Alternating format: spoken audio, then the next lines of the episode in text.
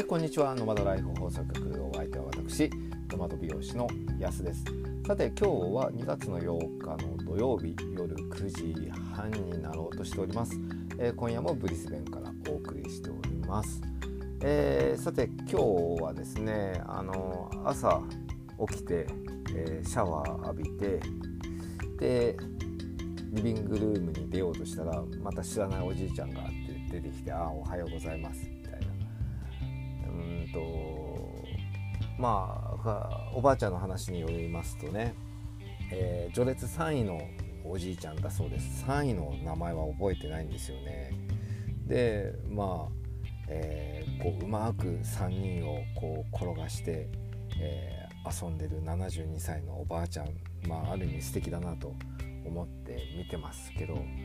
えー、この間はあの朝8時になっても起きてこなかったんですよね。で8時で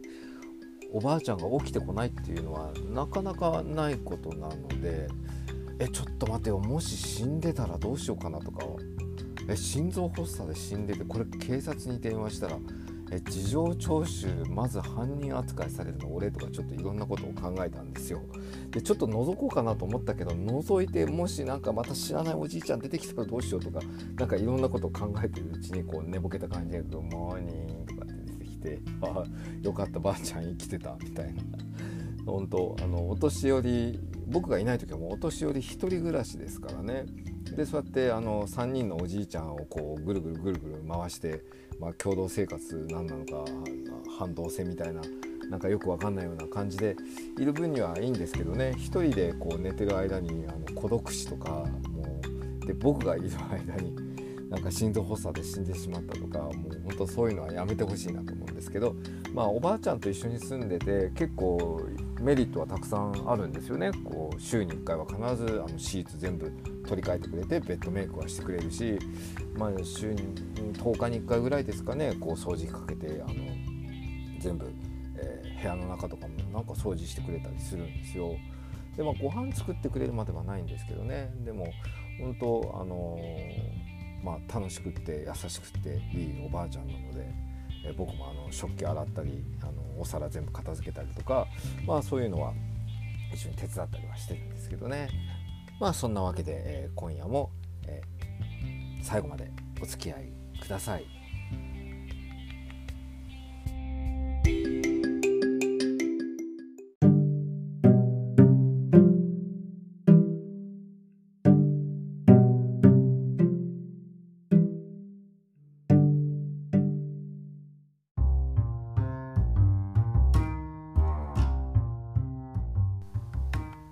はいノマドライフ放送局、えー、安がお送りしております、えー、今日のお題はですね、えー、語学学校でとことん嫌われ者になった話ですね。はい、えー、まあもう結構十何年前ですかね。もう20年近く前ですかね、えー、語学学校最初は、えー、通っていました、えー、本当に僕は英語がダメだったので、えー、どんだけダメかっていうとえっ、ー、とですね高校の入試、えー、高校の入試の点数が英語8点だったんですよね。まあ、運よく記号問題3つあってたんで0点は免れたという本当サイコロ振って出たあ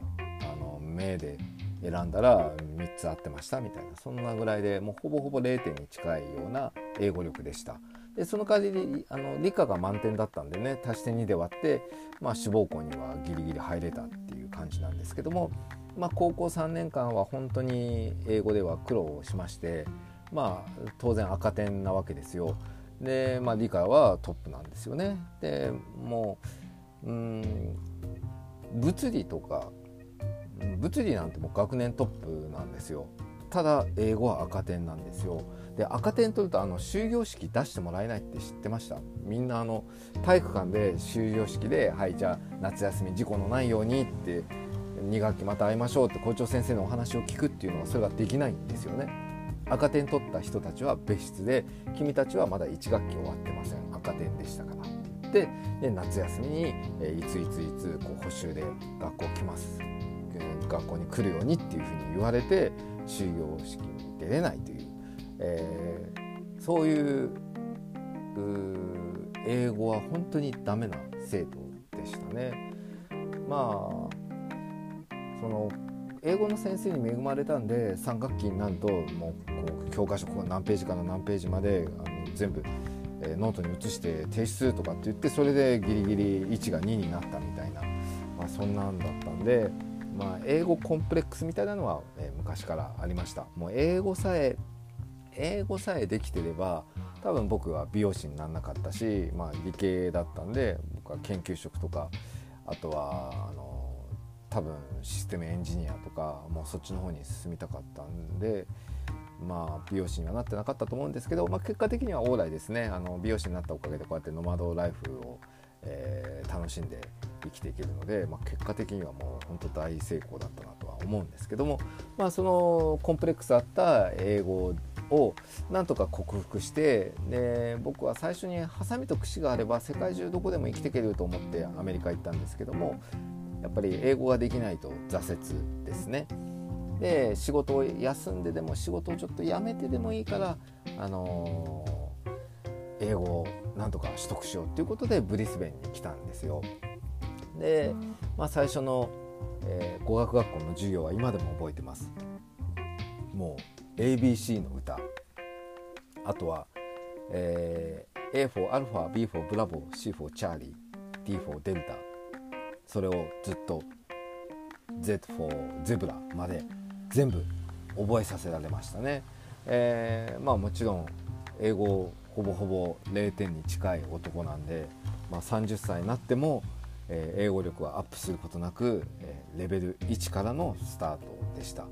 であのもう心構えが僕の場合はもう絶対仕事 OG と一緒に仕事をするネイティブと一緒に仕事をするだったんですよね。で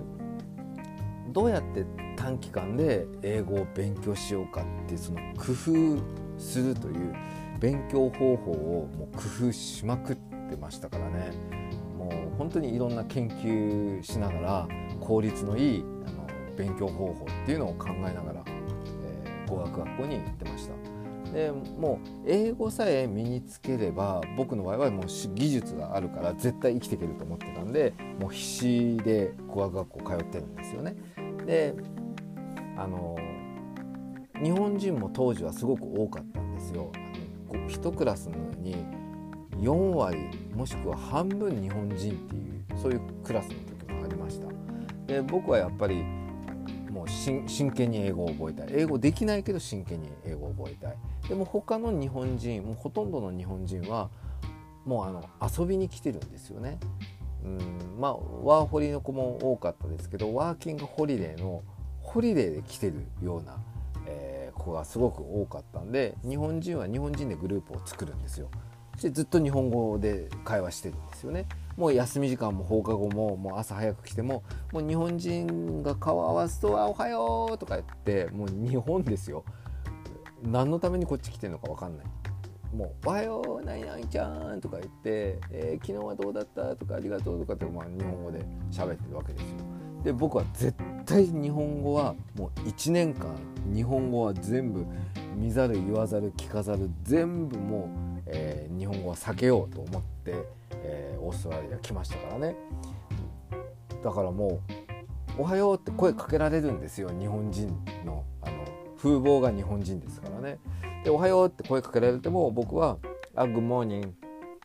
答えてたんですよ。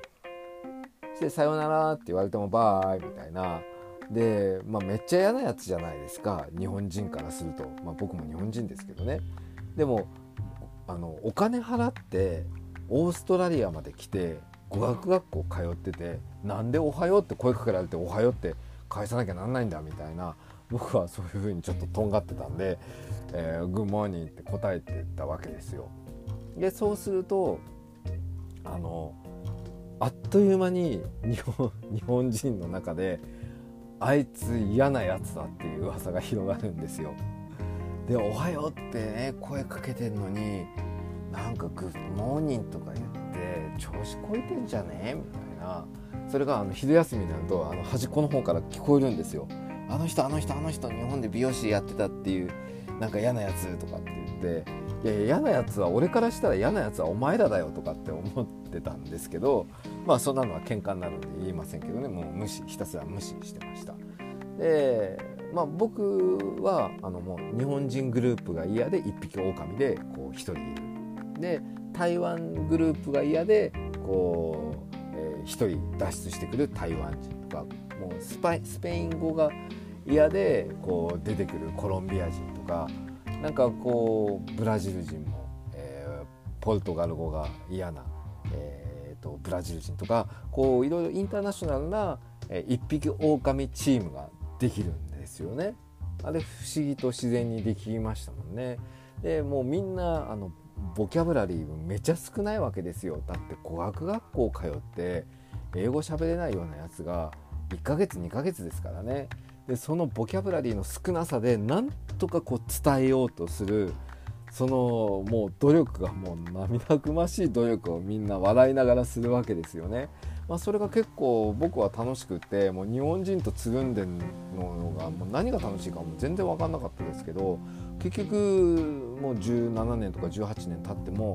いまだに Facebook つながってますからねそのメンバーと。でコロンビア人の女の子はヒメナっていうんですけど僕一回部屋まで行ってヘアカラーしに行きましたからねリタッチしにそのぐらいなんか仲良くしてくれてで本国にコロンビアに帰って、まあ、まあお金持ちのお嬢さんだったのもあるんでしょうがなんか大蔵省とか、えーと、財務省とかですかね、まあ、そっち系の、えー、もう官僚に近いところまで行ったんじゃないですかね、まあ、もう国家公務員ですよ。で弁護士の旦那さん見つけて結婚して、まあ、子供はいないみたいですけどねもうちょこちょこあのフェイスブックでやり取りしてます。で台湾人の男の子はもう野球が好きでで野球の話とかをよくしてたんですよね。でそれももう筆談ですよ。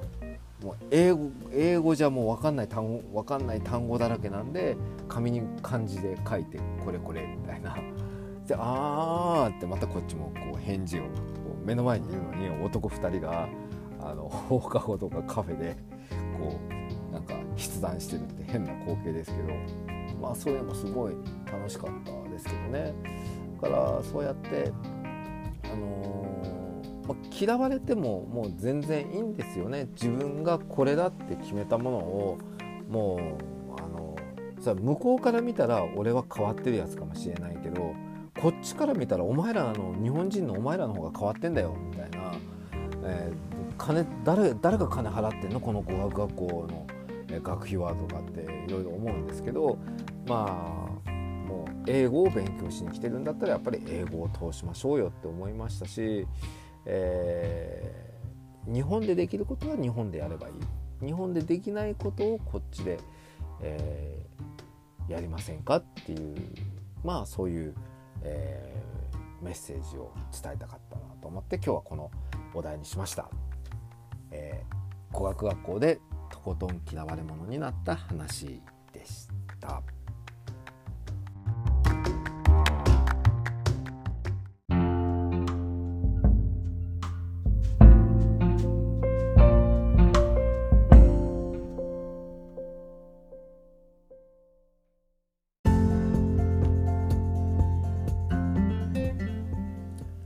はいノマドライフ放送局エンディングのお時間となりました、えー、今日で何回目でしたっけ？今日で20回ですね。おお20回、えー、放送が終わろうとしております。えー、っと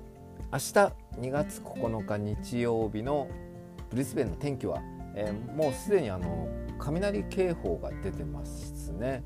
えー、現在のブリスベンです、えー、雷警報が出てるのでご注意ください。でまあ、ご注意といっても家の中にいて注意することはちょっと難しいですけどでもあのコンセントとかおバイクが、えー、コンセントそうそうそう電化製品パソコンとかあとスマホの充電器とかはコンセントから抜いといた方がいいですよ。えー、雷バーンって近くに落ちた時にその電流がもう一気に一本当の一瞬なんですけどね、えー、電流バーンって走ってったら電化製品全部やられちゃうのであの雷警報が出た時はあのコンセント、えー、抜いてた方がいいです。あの日本もですよ。まあ、日本もですよね。日本はいっぱいあちこちに飛来心があるので大丈夫だとは思うんですけどももうオーストラリアとか田舎はもう本当に気をつけないともうちょっとその辺にあの雷が落ちたらもうパパパーンっていっちゃいますからね、えー、お気をつけてください。あそうそう天気予報ですね、えー、明日も曇りなんですけども、えー、降水確率、え降水確率が80%なので、まあ、雨確定ってことですね。で時々晴れ時々、え雨みたいなことを言ってますが基本は曇りで、え最高気温は29度、え最低は23度ということで、え、蒸し暑い一日にまた